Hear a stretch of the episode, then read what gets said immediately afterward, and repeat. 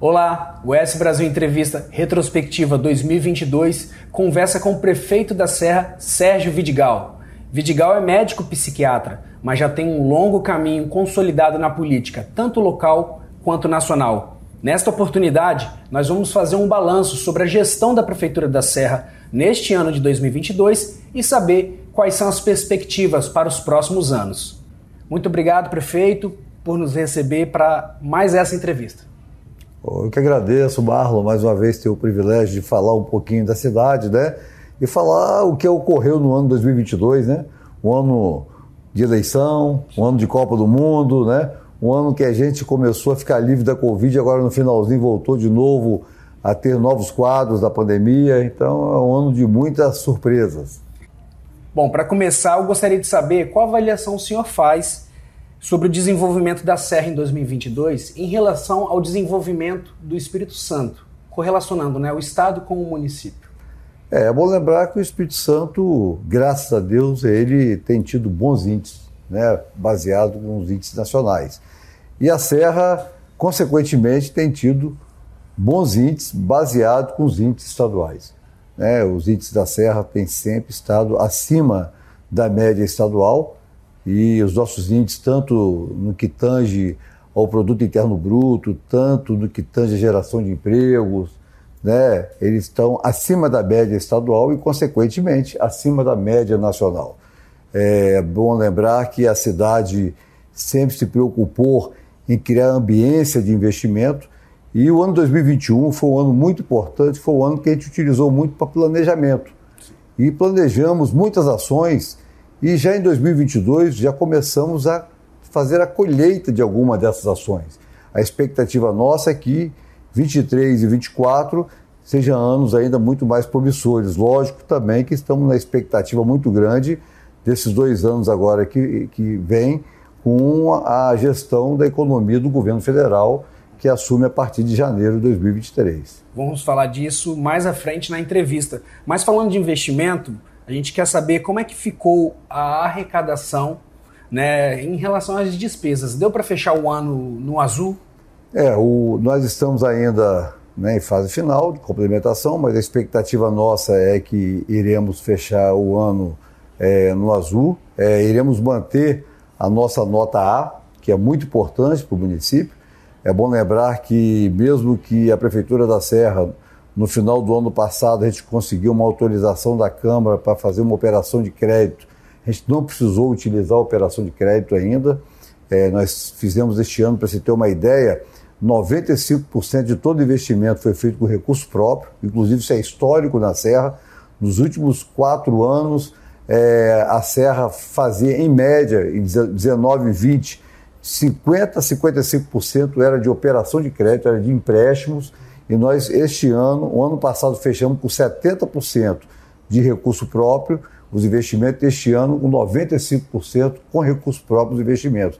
Somente 4% de empréstimo e 1% de convênios. Então, isso demonstra a saúde financeira da prefeitura, isso é fundamental, e a gente está preparado para que o ano de 2023 a gente possa ampliar ainda muito mais os nossos investimentos. Lógico também que estamos trabalhando para que a gente possa fazer operações de crédito se forem necessárias, já que a Prefeitura da Serra, por estar, por ter saúde financeira, está com sua nota A, ela tem condições de fazer operações de crédito de longo prazo, inclusive operações de crédito internacionais que têm taxa de juro muito mais baixa e também tem um prazo é, de carência muito maior para poder fazer seus pagamentos. E qual foi o projeto destaque da gestão neste ano? Olha bem, é, eu como eu sou médico, eu valorizo muito os projetos é, que atendem especificamente ao cidadão.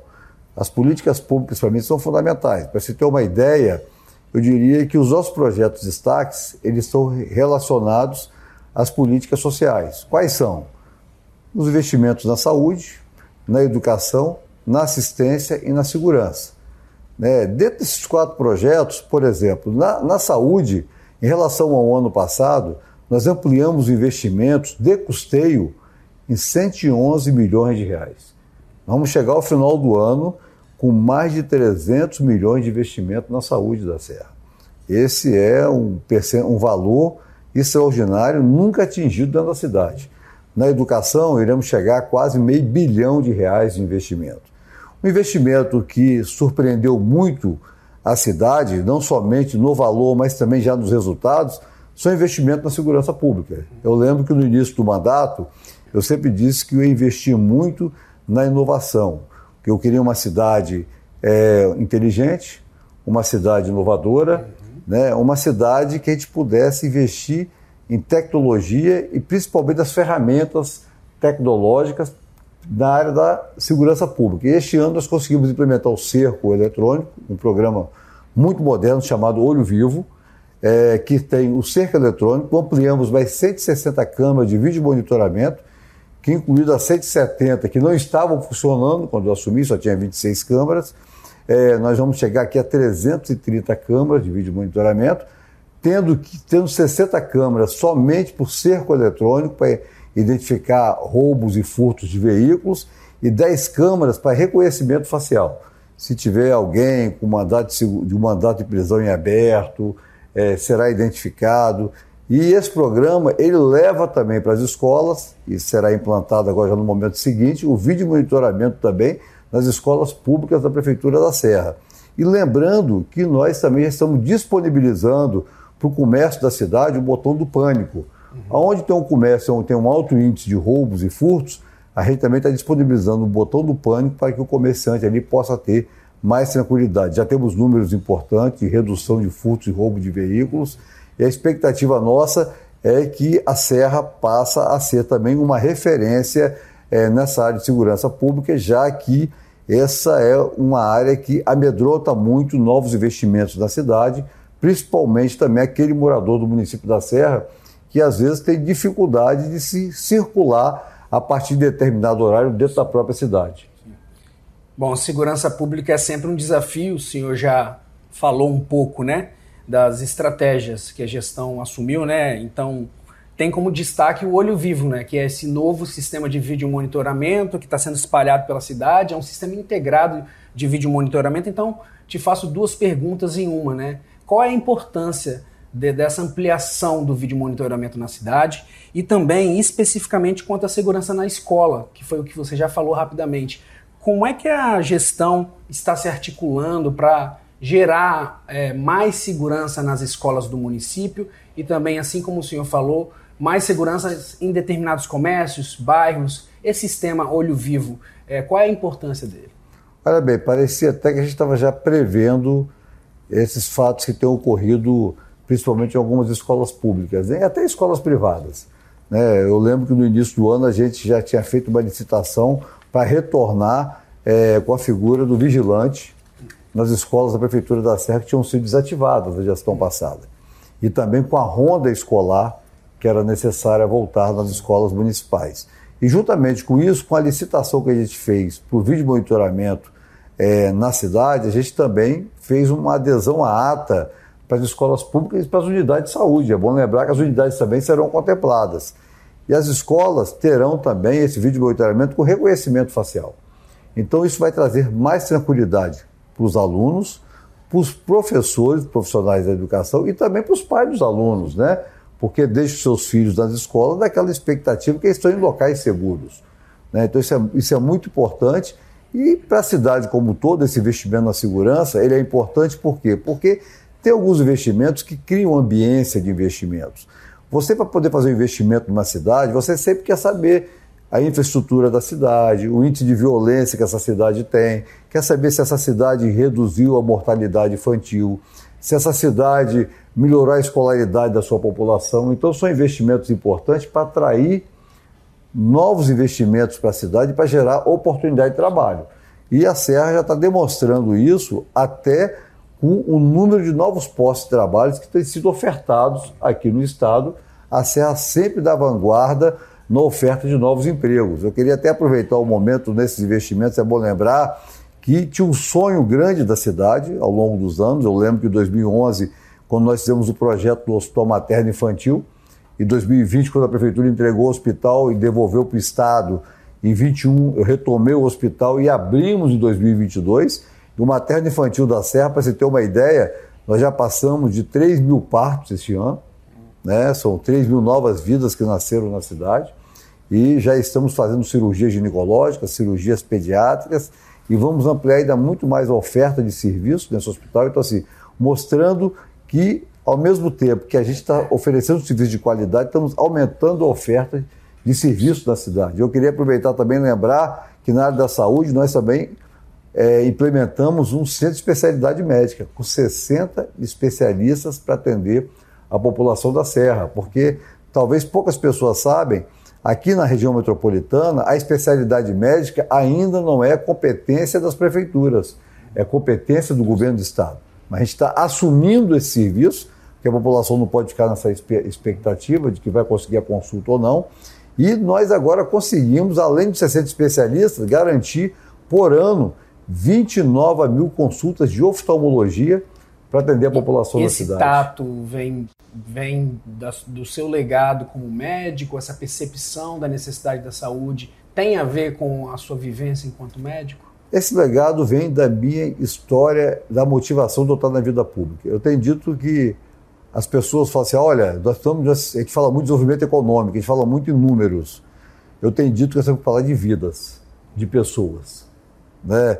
E o que me motivou na política, desenvolvimento econômico é fundamental, mas desenvolvimento econômico sem desenvolvimento social não tem valor nenhum. É importante que a cidade cresça economicamente, mas é importante que a população usufrua desse crescimento.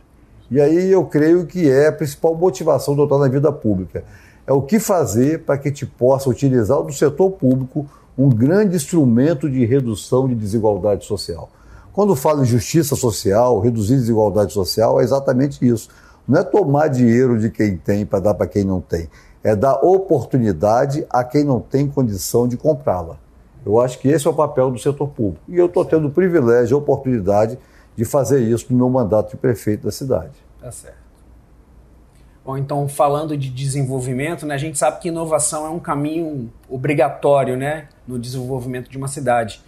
E aí a gente quer falar sobre o Polo Inova, né? Então, para explicar para a nossa audiência, o programa do Polo Inova ele oferece aos, empreende aos, aos empreendimentos alocados no polo até 100% de desconto no IPTU, redução da alíquota de imposto sobre serviço ISS por até 10 anos e ainda tem desconto de até 50% de imposto sobre a transmissão de bens imóveis, né, o ITBI. Então, é um aglomerado ali de vantagens para que as pessoas possam empreender.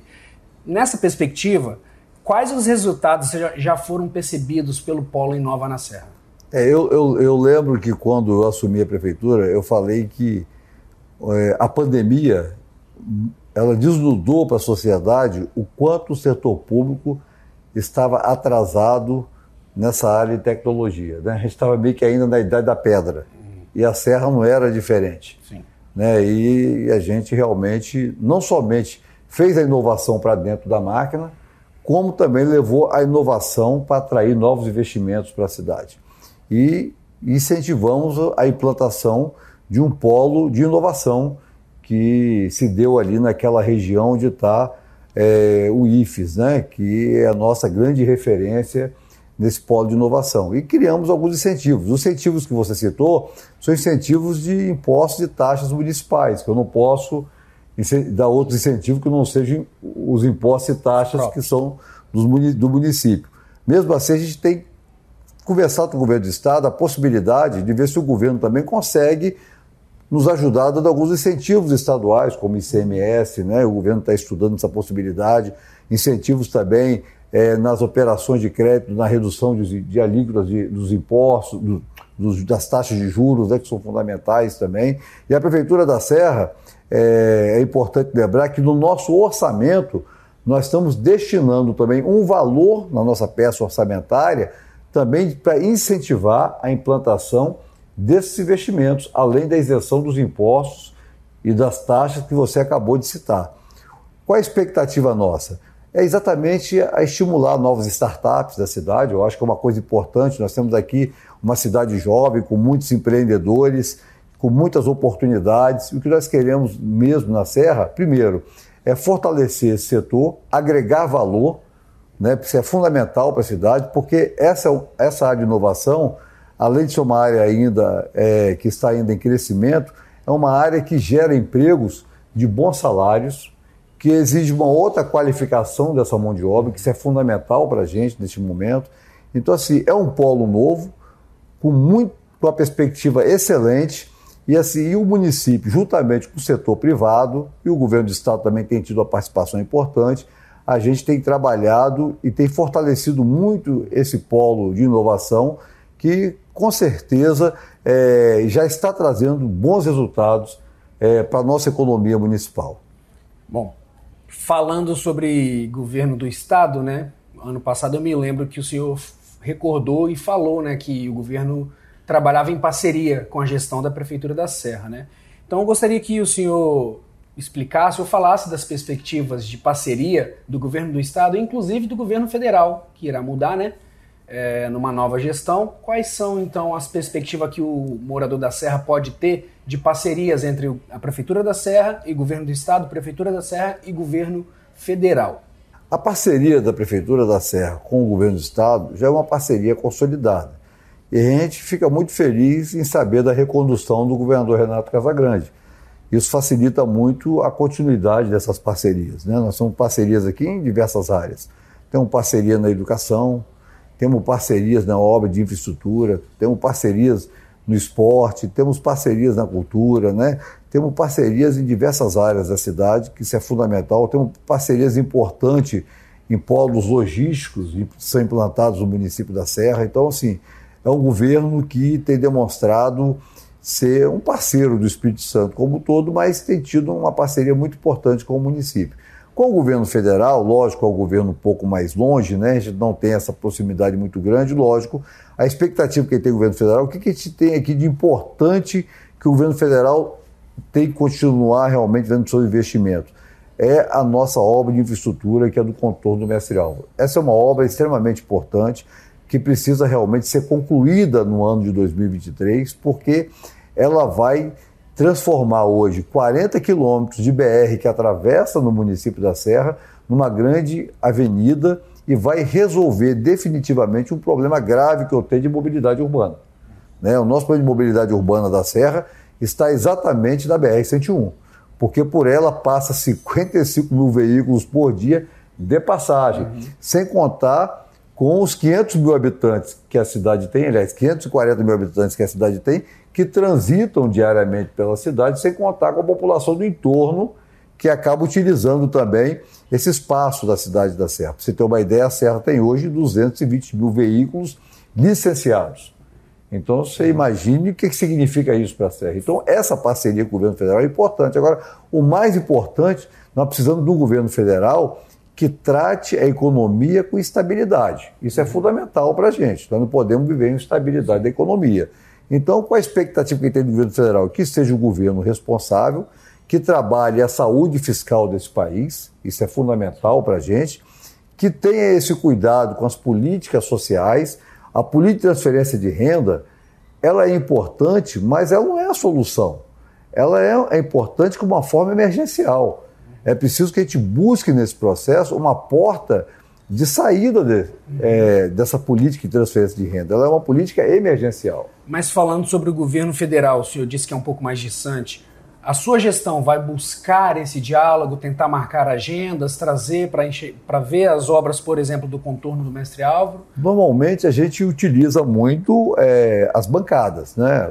Infelizmente, nós não conseguimos eleger um deputado federal dentro da cidade. Né? Mas nós vamos buscar a nossa capacidade de diálogo, vamos conversar com as bancadas. Né? Nós temos hoje, são 10 deputados federais, três senadores da República.